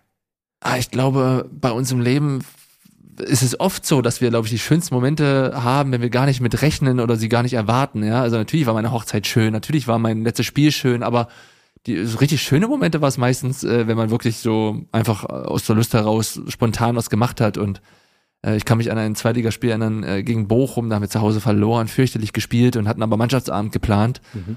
Und dann waren wir im Europapark und dann äh, sind wir noch weiter in die Stadt und es war wirklich, man hat so viel Anekdoten gesammelt und so viel Spaß als Mannschaft gehabt und sich selbst aufs Korn genommen, wie schlecht man heute war und ähm, da so eine Leck mich am Arsch Mentalität nicht auf dem Platz gezeigt, sondern eher mhm. dann in der Disco und ähm, das ist so eine Erinnerung, die ich jetzt habe, aber auch nach dem olympischen Finale, ähm, was man verloren hat, wo wahrscheinlich jeder denkt, man ist vor Enttäuschung äh, unter die Bettdecke. Nee, gar nicht.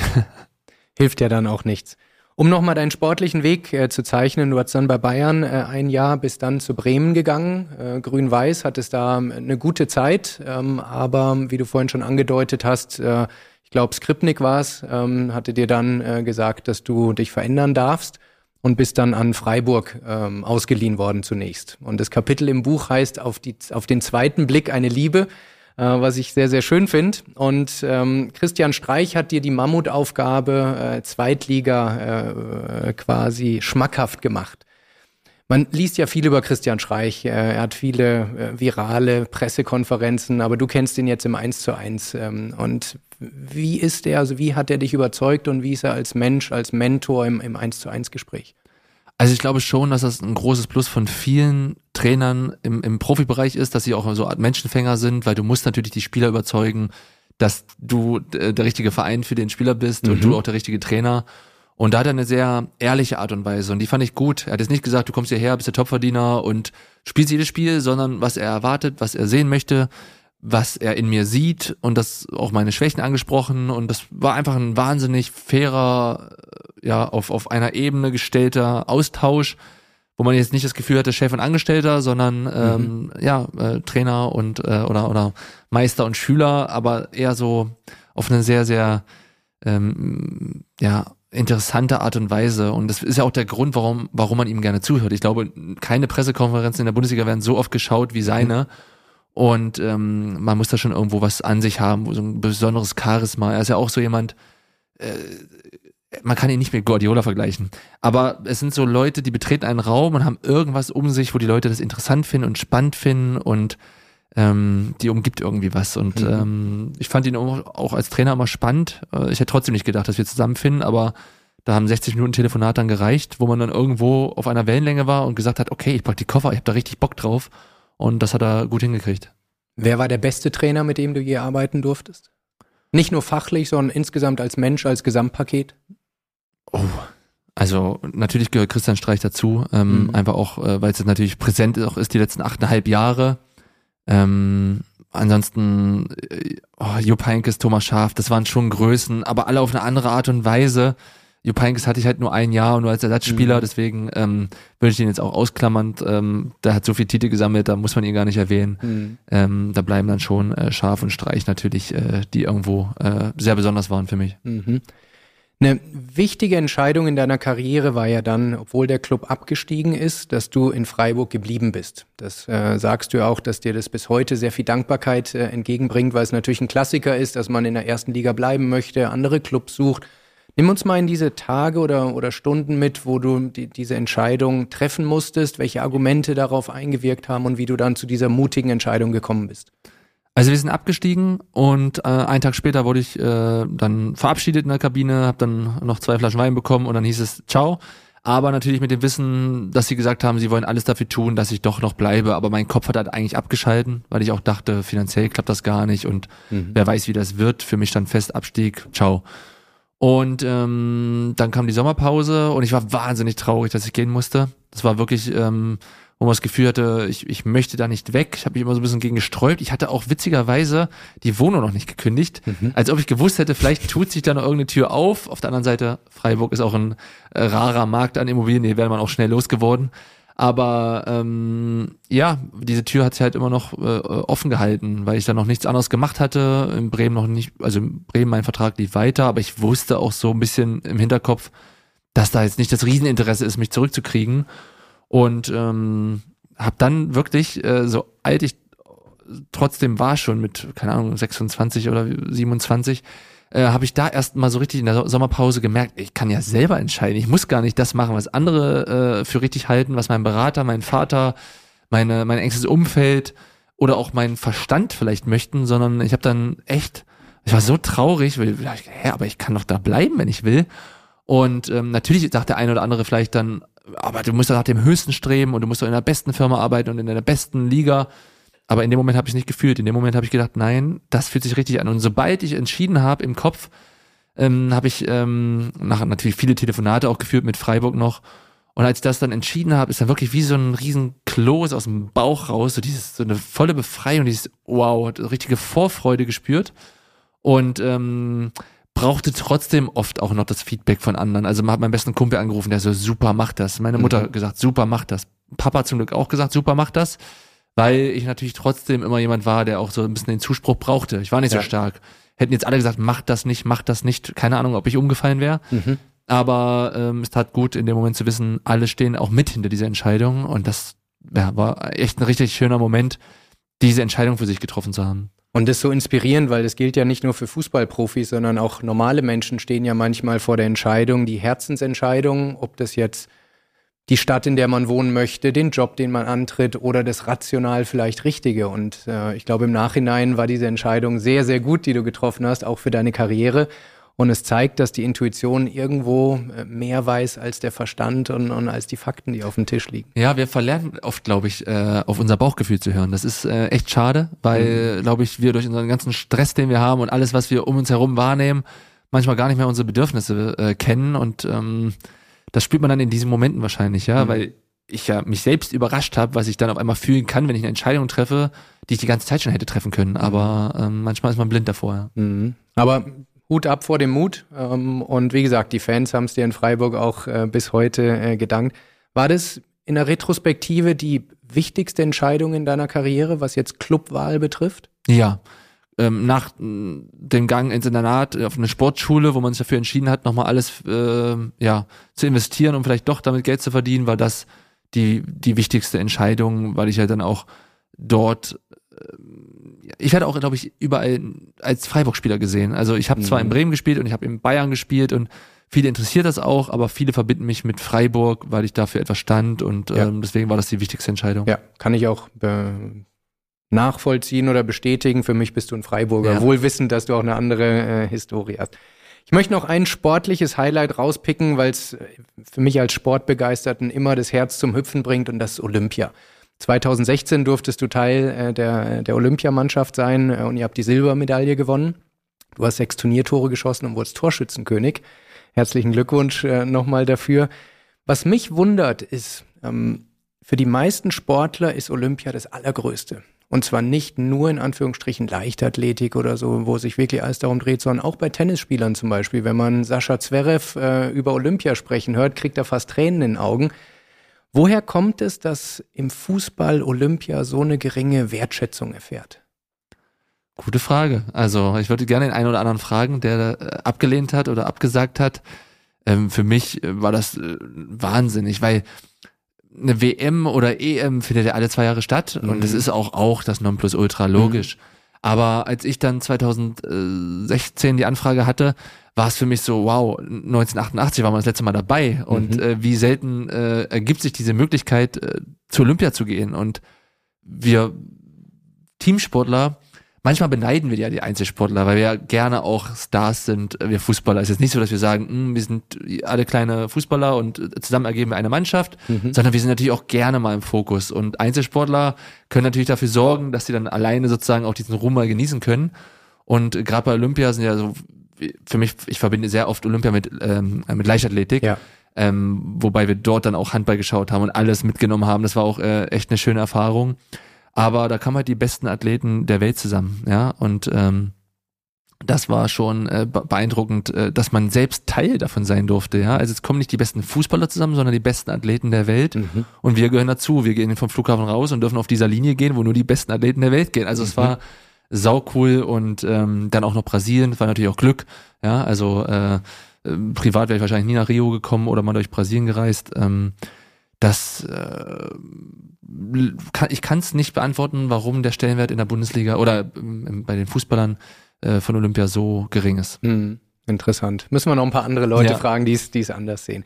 So, bis hierher klingt es ja alles nach einem steilen Aufstieg, äh, mal ein bisschen weniger steil, mal nicht, aber das, ähm, als ich das Buch durchgearbeitet habe, hat mich persönlich äh, überrascht, weil ich es nicht wusste, wahrscheinlich wie viele nicht, dass das Ganze für dich auch seelischen einen Preis hatte, den Druck, äh, die Erwartungshaltung äh, etc. Und du berichtest hier sehr offen und vielleicht können wir hier noch ein bisschen ins Detail gehen und, und dass du uns noch ein paar Hintergründe gibst, dass du eigentlich so am sportlichen Zenit ähm, vor dem ersten Länderspiel für die deutsche Nationalmannschaft äh, seelisch eigentlich einen Tiefpunkt äh, erlebt hast oder dass das der Startpunkt war.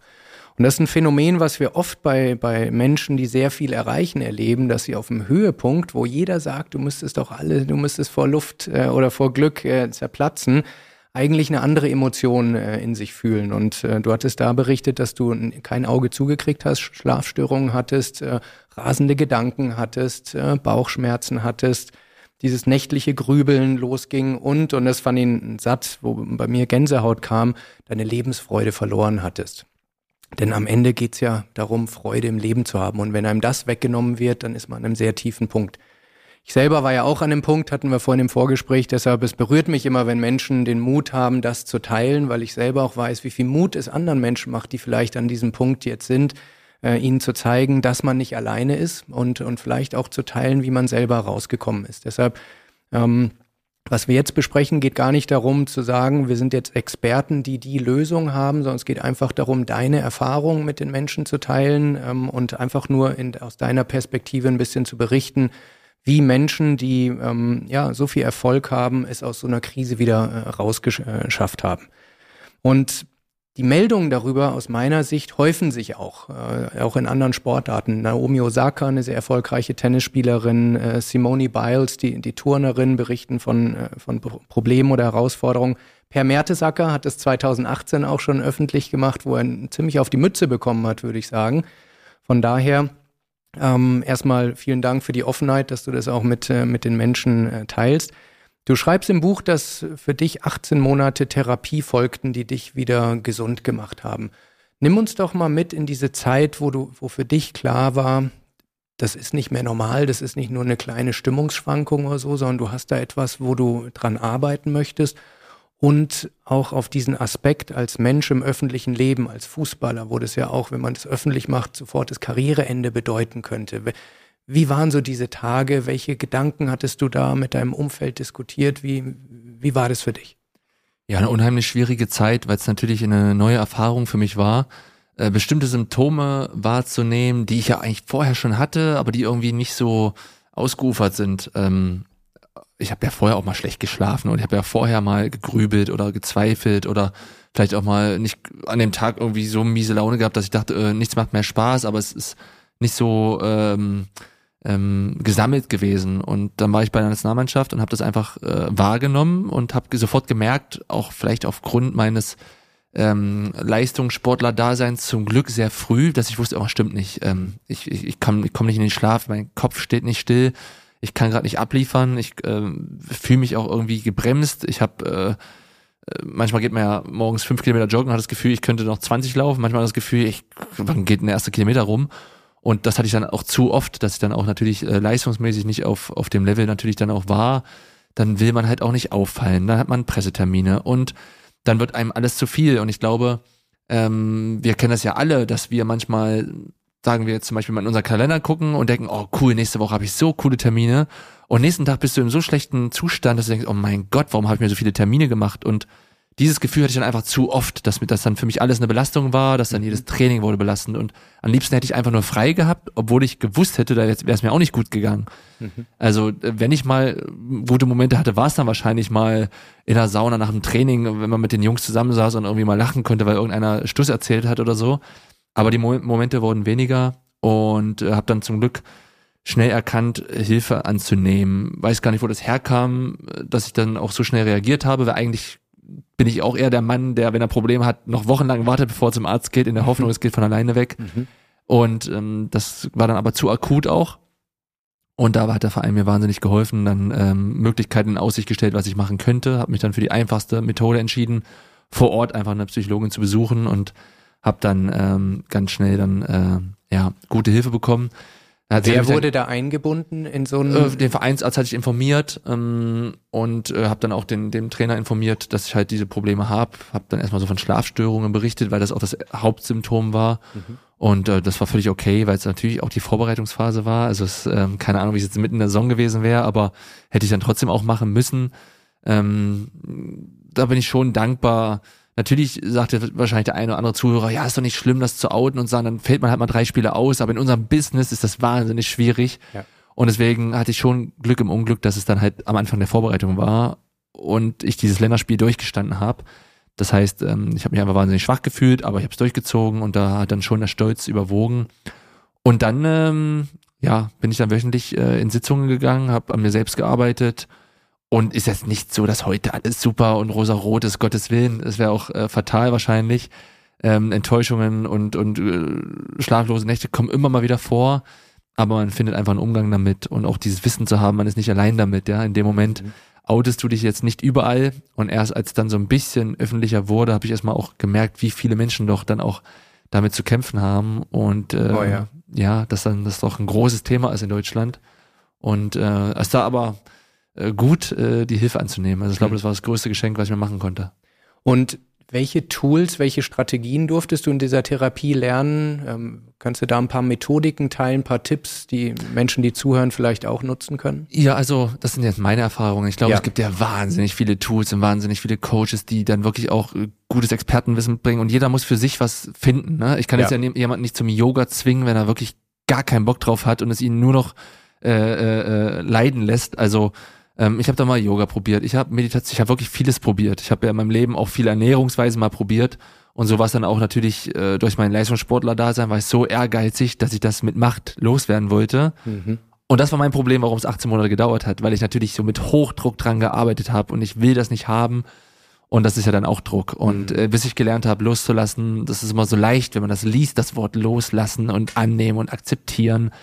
Aber ähm, das lernt man halt auch, ja. Also es braucht Geduld und Zeit, äh, viel Geduld und Spucke und dass man da auch äh, weiß, ähm, man braucht Zeit für sich was zu entdecken. Mir hat zum Beispiel tut heute wahnsinnig Meditation gut. Das heißt, mhm. selbst wenn ich einen Termin mit dir jetzt hier habe, mhm. ähm, ist es so, dass ich mich trotzdem kurz im Auto nochmal sammle. Und wenn ich halt fünf Minuten später komme, komme ich fünf Minuten später, aber ich sammle mich nochmal kurz oder ich höre nochmal mein Lieblingslied oder ich bringe mich nochmal irgendwie so einen guten Flow, einen guten Mut.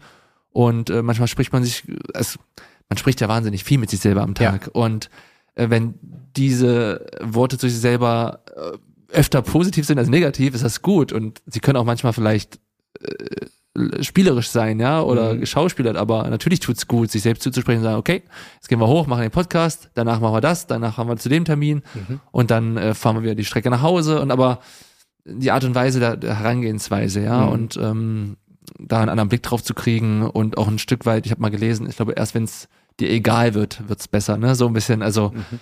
Ähm, manchmal tut es auch gut, es einfach so hinzunehmen, auch wenn's, wenn ich nicht schlafen kann oder wenn ich äh, das Gefühl habe, Gott, ich, den Termin heute schaffe ich nicht. Ich, ob, obwohl jeder andere sagen würde, hey, ist doch nicht schlimm, mach das doch. Doch, für mich ist es gerade eine Belastung, aber ich krieg's ganz gut hin. Absolut. Äh, und vielen Dank, dass du hier bist. Und was du gerade gesagt hast, finde ich extrem relevant. Und wenn ich dann mal fünf Minuten zu spät komme, ist auch okay, weil am Ende geht's ja um Prioritäten. Und es gibt den schönen Satz, put your own oxygen mask on first, then assist other passengers. Und ähm, ich erlebe bei ganz vielen Menschen, dass sie alle Pflichten, alle beruflichen Pflichten, alle familiären Pflichten, alles höher priorisieren. Und wenn dann noch Zeit sein sollte, dann kümmern sie sich um sich selbst. Und das kann eben, je nachdem, wie man auch emotional ausgestattet ist, dazu führen, dass man äh, in, in Probleme reinläuft. Muss nicht bei jedem, aber ein bisschen Selbstfürsorge und Priorisierung, idealerweise präventiv, wir hatten es im, im Vorgespräch schon, ähm, als wenn man erst im tiefroten Bereich ist. Ja, das ist das oft das Problem ähm, in der heutigen Zeit, dass man dann, was ich vorhin gesagt habe, die eigenen Bedürfnisse gar nicht mehr spürt, weil wir wirklich ja. nur noch am Machen und Tun sind. Und ich bin auch so ein Schaffer. Ich bin mhm. auch jemand, der gerne To-Do-Listen abarbeitet und am liebsten heute alle Mails beantwortet und heute und es dann kommen schon wieder alle Mails zurück, ja, mhm. so und das ist wie am Geburtstag. Für mich ist Geburtstag wahnsinnig anstrengend, weil ich dann das Bedürfnis habe, mich gleich bei allen zu bedanken, die mir geschrieben haben mhm. und dann schreiben die natürlich auch noch, und was machst du heute noch? Und ich denke, nein, ich habe keine Zeit und ähm, da lernt man auch noch ein bisschen äh, draus, dass man wirklich äh, sich Zeit nimmt für die wichtigen Dinge und auch niemand böse ist, wenn man mal kurz an sich selbst gedacht hat, ja. Ich fand es krass, du hast im Buch geschrieben, wenn du ein gutes Tor geschossen hast oder ein gutes Spiel gemacht hast, kriegst du 70, 80, 90 WhatsApps, SMS und dein Anspruch war immer, alle am gleichen Tag zu beantworten. Da dachte ich mir, alter Schwede, 90 SMS beantworten, gleich am Tag noch, äh, Respekt. Ja, also ähm, witzigerweise hatten mein ähm, Banknachbar im Bus hatte ähm, auch von ein paar Leuten die gleiche Nachricht bekommen. Mhm. Und der hat immer einfach nur allen Danke zurückgeschrieben, mhm. jede Woche. Und ich dachte so, das geht doch nicht, aber doch, es geht. Und ich habe mir noch geschrieben, danke dir, ja, war cool und war top. Und aber äh, da habe ich mir dann auch manchmal was von anderen abgeguckt, dass manchmal ein einfaches Danke reicht, ja. Mhm. Also das ist ja wie mit den Geburtstagsnachrichten. Ich bin auch niemandem böse, wenn mir jemand nicht antwortet, dem ich gratuliert habe. Absolut. Aber ähm, man muss manchmal, manchmal ist weniger mehr. Mhm. Ja. Deine Frau Carla, schreibst du in dem Buch, wollte ursprünglich mal den alten Nils zurück, bevor äh, du deine Herausforderungen dann hattest. Und jetzt ist sie aber sehr froh, dass sie den neuen hat. Was sind denn so die Hauptunterschiede? Alter Nils vor deiner, äh, vor deinem Tiefpunkt und neuer Nils? Ja, eine gewisse Leichtigkeit, die heute da ist, ähm, auch mit Situationen, die äh, wie eine Krise aussehen. Äh, ich kann sie auch wahnsinnig oft beruhigen, wenn irgendwas gerade irgendwie gegen uns läuft oder keine Ahnung, wir sind im Urlaub, Rückflug gecancelt und wie finde ich jetzt einen Umgang damit, ja? Und manchmal ist es auch anstrengend, wenn ich dann so positiv bin, ne? das, man will das ja nicht immer haben, mhm. aber auf Dauer ist es natürlich besser, als wenn jemand die ganze Zeit dann noch lamentiert und nörgelt und ähm, ja, ähm, die Erwartungshaltung so ein bisschen runtergeschraubt immer in, in, in vielen Geschichten einfach. Und äh, meine Frau war früher so, wir verreisen wahnsinnig gerne, auch mhm. besuchen mal meine Familie oder machen andere Sachen. Und in der Phase, als mir nicht gut ging, habe ich einfach immer auch nicht gerne Urlaub gemacht, weil ich immer ich meine, gerne meinen vier Wänden war, Struktur brauchte, das Gefühl hatte, hier bin ich sicher, hier bin ich safe. weiß nicht, jetzt im Nachhinein fehlt mir der Vergleich zu wissen, ob das gut war oder nicht, aber in dem Moment habe ich so gefühlt und ähm, da habe ich sie natürlich auch ein Stück weit mit eingeschränkt, wo ich ihr aber dankbar bin, dass sie dann natürlich das mitgemacht hat. Mhm. Und ähm, das ist halt äh, schön, dass wir das natürlich alles wieder machen können, dass einfach wieder viel mehr möglich ist. Also ich muss sagen, ich habe ich hab mich nicht mehr in Achterbahn getraut, äh, schon vor der ähm, akuten Phase oder mhm. ich habe äh, mich, ich habe nicht gern hinten gesessen im Auto, ich habe nicht gern in Fahrstühlen festgesteckt, ich habe nicht gern ähm, im MRT gelegen und so. Und das war echt mhm. schön, dass durch die Therapie konnte ich das alles wieder machen. Also wow. mir ging es danach besser als vorher. Und das habe ich dann auch alles mit auf den Weg gegeben. Ne? Also natürlich habe ich auch manchmal noch Momente, wo ich kurz im Fahrstuhl, aber ähm, es geht alles leichter jetzt, ja. Mhm. Du hast auch einen neuen Bezug zum Wort Nein bekommen. Ähm, wozu sagst du heute mehr Nein, wo du früher immer Ja gesagt hast? Dinge, die mir nicht zusagen, weil ich keine Lust drauf habe, aber denke, ich muss sie machen, um dem anderen zu gefallen oder das, ähm, keine Ahnung. Jetzt du fragst an, äh, haben wir Lust, einen Podcast zu machen, dann mhm. überlege ich da. Früher habe ich gleich gesagt, ja, ja, klar, können wir machen. Und jetzt mhm. überlege ich mir heute jeden Termin, habe ich Lust darauf? Also möchte ich das machen oder wenn es soweit ist, denke ich dann, oh, jetzt habe ich gar keinen Bock drauf. Also ähm, wir haben ja da schon eine freie Entscheidungsfindung in vielen Sachen und ähm, wenn meine Frau abends sagt, Mensch, wollen wir essen gehen und ich fühl's nicht, dann ist auch okay, Nein zu sagen, als immer nur zu sagen, ja, ja, weil du das bestimmt willst. Ähm, ich glaube, Ja-Sager gibt's genügend und mhm. ähm, tat dann auch gut, ähm, die eigenen Bedürfnisse wieder in den Vordergrund zu stellen und äh, sich auch Zeit zu nehmen für Entscheidungen, weil wir heute ganz schnell immer reagieren und anderen gefallen wollen, so geht's mir zumindest, mhm. habe ich das mir so ein Stück weit bei, äh, beigebracht, weil es mir einfach geschadet hat, zu oft Ja gesagt zu haben. Ja, absolut. Lass uns mal, Nils, ein bisschen Thema wechseln und über Niederlagen sprechen. Ähm, man hört immer, wenn man die Bayern-Spieler vor dem Mikro hört und sagt, oh, wenn wir mal verlieren, dann leiden wir da tagelang drunter. Ist natürlich einfach, wenn man nur zwei, dreimal pro Saison verliert, aber wenn man jetzt bei einer Mannschaft spielt, wo Niederlagen auch dazugehören, dann geht es ja auch darum, ein, ein gesundes Verhältnis zur Niederlage zu bekommen. Nicht, dass es einem egal wird, aber dass man zumindest nicht komplett daran äh, zerbricht. Und äh, eine Niederlage, die du wahrscheinlich äh, nie vergessen wirst, ist äh, am 21. Mai 2022. Ähm, DFB-Pokalfinale in Berlin gegen RB Leipzig. Nimm uns doch mal, wenn es für dich emotional okay ist, auch hier nochmal so, so realistisch wie möglich in die Situation mit rein. Für die, die es nicht geguckt haben, kurzen Kontext geben und wie sich das dann für dich angefühlt hat. Also wir sind wahnsinnig überraschend ins Finale eingezogen. Ähm, nicht, weil wir ein Halbfinale überraschend gewonnen haben, sondern einfach, weil Freiburg nicht keine Pokalmannschaft ist. Und wir haben es dann äh, wirklich mit vielen, vielen Hürden, schweren Spielen dann bis ins Finale geschafft und haben das unfassbar genossen. Wir haben zwar verloren, wir waren sogar in Überzahl und haben geführt. Es lief alles darauf hinaus, dass wir gewinnen könnten. Und trotzdem gehört das irgendwie zu den schönsten Tagen in meinem Leben, weil wir auch mit dieser Erwartungshaltung, dieser Dankbarkeit schon hingefahren sind, so diese Tugenden, die ich ja auch mag, dass wir das schon genossen haben, ähm, trotzdem alles getan haben, um zu gewinnen. Es hat dann nicht gereicht, Leipzig hat gewonnen, aber äh, die ganze Stadt ist gefühlt mitgereist. Also wer nicht dabei war, war dann auf Messegelände und hat ähm, Public Viewing gemacht. Ähm, da hat man so eine unfassbare Dankbarkeit gespürt bei den Menschen, dass Freiburg äh, vertreten war in Berlin äh, zum Pokalfinale. Und ähm, wir haben uns natürlich wahnsinnig viel vorgenommen, aber haben dann echt dann auch äh, mit Anstand dann auch hingenommen, diese Niederlage, und hatten trotzdem wieder nach einer Niederlage einen sensationellen Abend und eine sensationelle Nacht. Ich weiß noch, 6 Uhr sind wir, glaube ich, dann alle rausgestürzt und wieder ins Hotel, weil natürlich auch Saisonende war. Da kann man dann auch mal ein bisschen äh, entspannter sein und gelassener. Aber ja, ähm, die Enttäuschung oder Stachel saß schon tief, ja, diese Enttäuschungsstachel, aber äh, irgendwo waren wir trotzdem, also äh, erhobenen Hauptes trotzdem irgendwie äh, aus Berlin abgereist. Also mhm. wir wurden dann auch wahnsinnig, ich glaube von 5000 Menschen oder so noch ähm, in der Stadt empfangen und ähm, da hat man schon gespürt, ähm, dass nicht immer nur Platz eins zählt, sondern äh, dass dann diese Wertschätzung da war. Wir haben alles getan, um unsere Farben zu vertreten, unsere Flagge. Und das haben wir, äh, haben wir gemacht das finde ich ehrlich gesagt auch schön an diesen Clubs, die nicht von Trophäen übersät werden, dass die ein bisschen differenzierter an solche Abende gucken. Da geht es nicht nur ums Ergebnis, sondern es geht darum, ob das Team sich reingehängt hat, ob es Herz und Leidenschaft gezeigt hat. Und das habt ihr. Und wenn man dann von den Fans äh, so gefeiert wird wie für einen Sieg, dann ist doch eine ganz, äh, ganz wunderbare Sache. Ja, zumal Niederlagen ähm, dazugehören. Das ist das Normalste der Welt. Und ähm, sie tun weh, sie enttäuschen, ähm, aber sie erden auch. Und das Schöne ist, dass wir aber nie irgendwie von einer Niederlage gesprochen haben, sondern es überall wurden die Schals verkauft, Pokalfinale, wir waren dabei, Mhm. wir haben eine Silbermedaille gewonnen, Ja. ähm, so war es auch in Rio damals. Ähm, das schreibe ich auch im Buch, ne? man kann sich auch alles schön reden, aber es fühlt sich so an. Also die Stadt ist immer noch stolz, dass wir da waren und wir haben uns ja auch noch Reserven für die Zukunft da gelassen. ne? Absolut. Über Platz zwei reden wir gleich nochmal separat. Ich würde nochmal kurz auf das Thema Niederlagen kommen. Thomas Tuchel, wie ich finde, sehr, sehr guter Trainer, der hat mal ein sehr bemerkenswertes Interview gegeben. Und zwar äh, grob zusammengefasst äh, ging es wie folgt. Er sagte, wenn seine Mannschaft verliert, aber seinen Matchplan gut umgesetzt hat, dann stellt er sich vor die Mannschaft und lobt sie in der Kabine. Während wenn sie zwar gewinnt, aber seinen Matchplan nicht umgesetzt hat, dass sie dann richtig Kritik kriegen. Und das ist etwas, was dem gemeinen Fußballfan natürlich komisch vorkommt, weil eigentlich immer nur am Ergebnis bewertet wird. Wie ist es für dich persönlich? War für dich deine Leistung, deine persönliche, fürs Empfinden, für deine, deine emotionale Situation wichtiger oder das Ergebnis? Uh, das ist eine gute Frage, weil natürlich meistens eine gute Leistung auch ein gutes Ergebnis hervorgebracht hat. Aber die Leistung würde ich jetzt schon in den Vordergrund stellen, ähm, weil die Ergebnisse ja nicht immer da waren, äh, ganz normal. Äh, Gerade wenn man natürlich, wie du gesagt hast, nicht für Bayern spielt und dann Mhm. öfter mal verliert.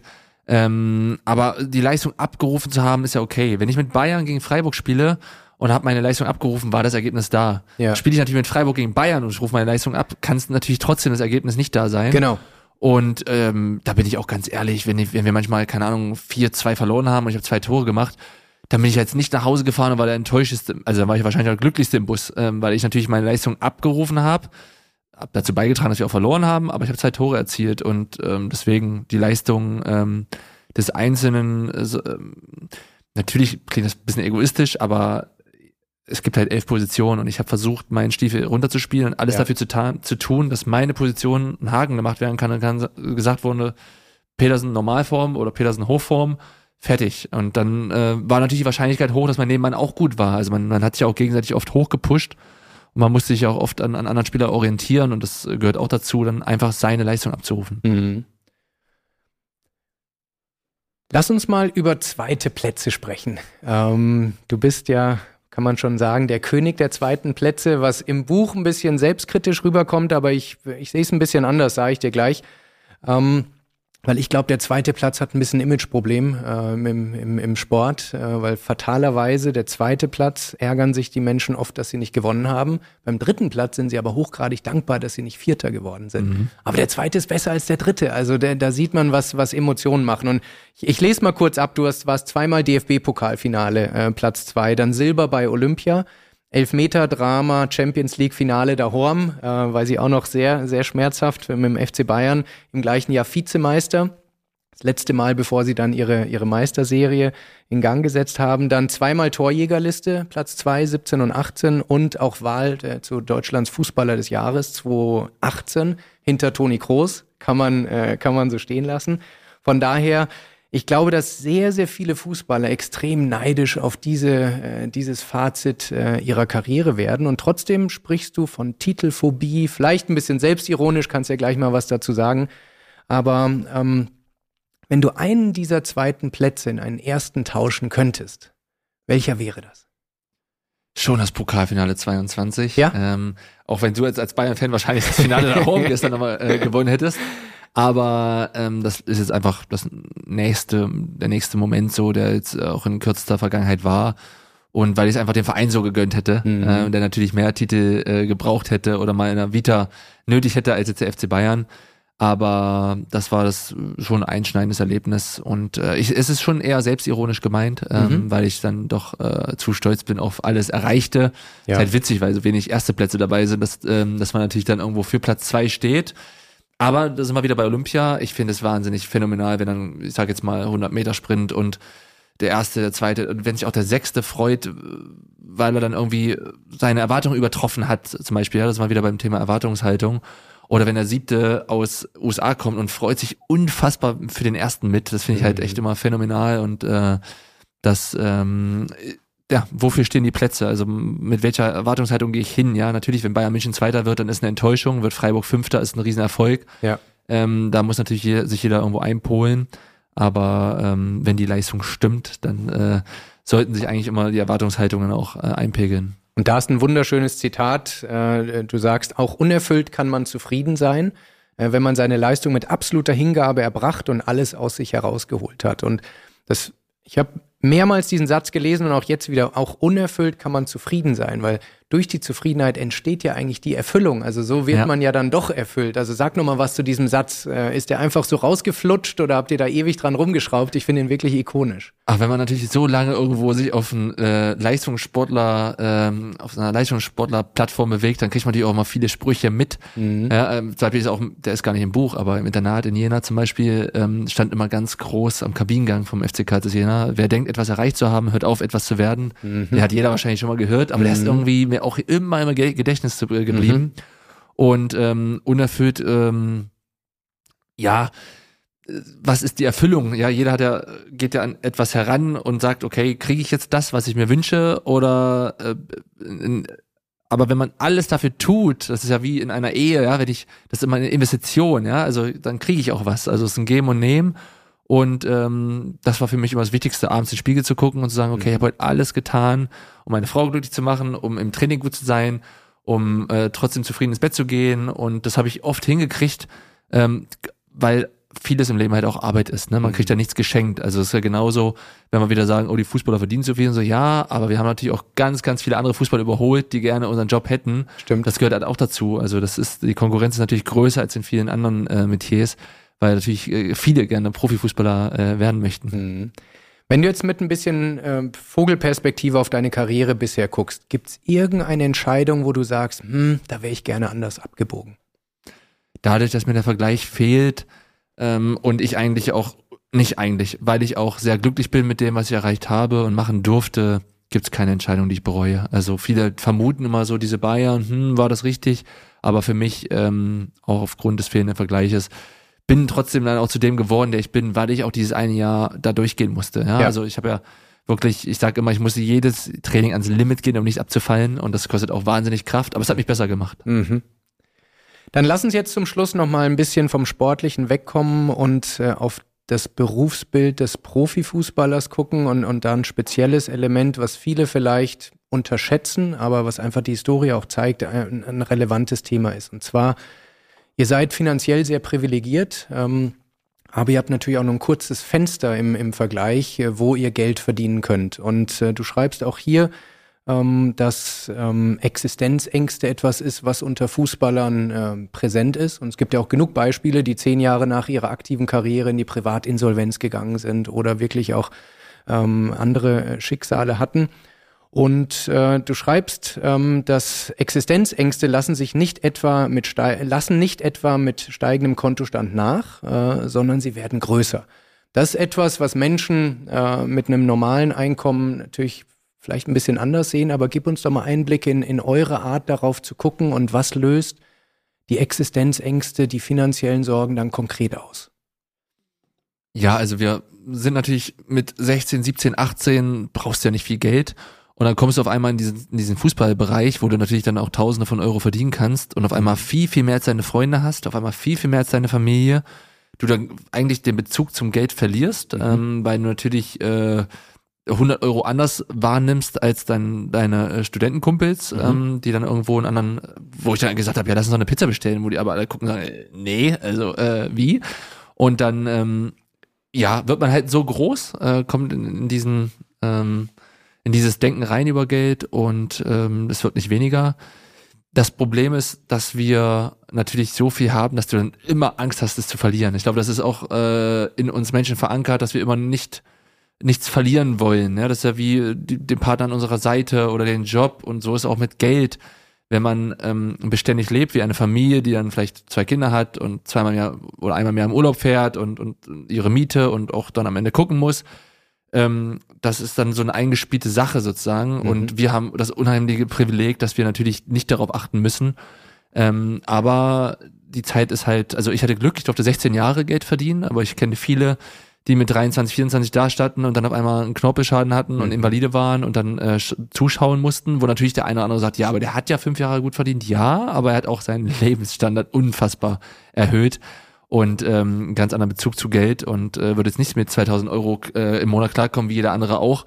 Äh, das braucht eine Zeit, äh, weil er auch äh, unfassbare Ausgaben auf seiner Seite hat. Mhm. Und jeder Fußballer ist gut beraten, sein Geld gut anzulegen, weil du dann, sag ich mal, vielleicht, wenn es gut läuft, mit Mitte 30 aufhörst, aber noch äh, ja 60 Jahre am liebsten leben möchtest und noch eine Familie gründen möchtest und den Lebensstandard halten möchtest und ähm, aber dann ähm, Einkommen ist dann null, also monatlich mhm. null. Vorher ist es keine Ahnung wie viel äh, mhm. im, im Zehntausender Bereich oder irgendwo je nachdem, wo du dich bewegst und auf einmal ist es null. Und äh, auf diesen Moment sollte sich jeder vorbereiten, mhm. weil der wird kommen. Und ähm, deswegen ist es gut, wenn man vorher den ein oder anderen Euro zur Seite tut und nicht nur in Autos oder ja. äh, Boote oder was weiß ich investiert. Also da ist ja auch jeder anders drauf. Ja, ja absolut.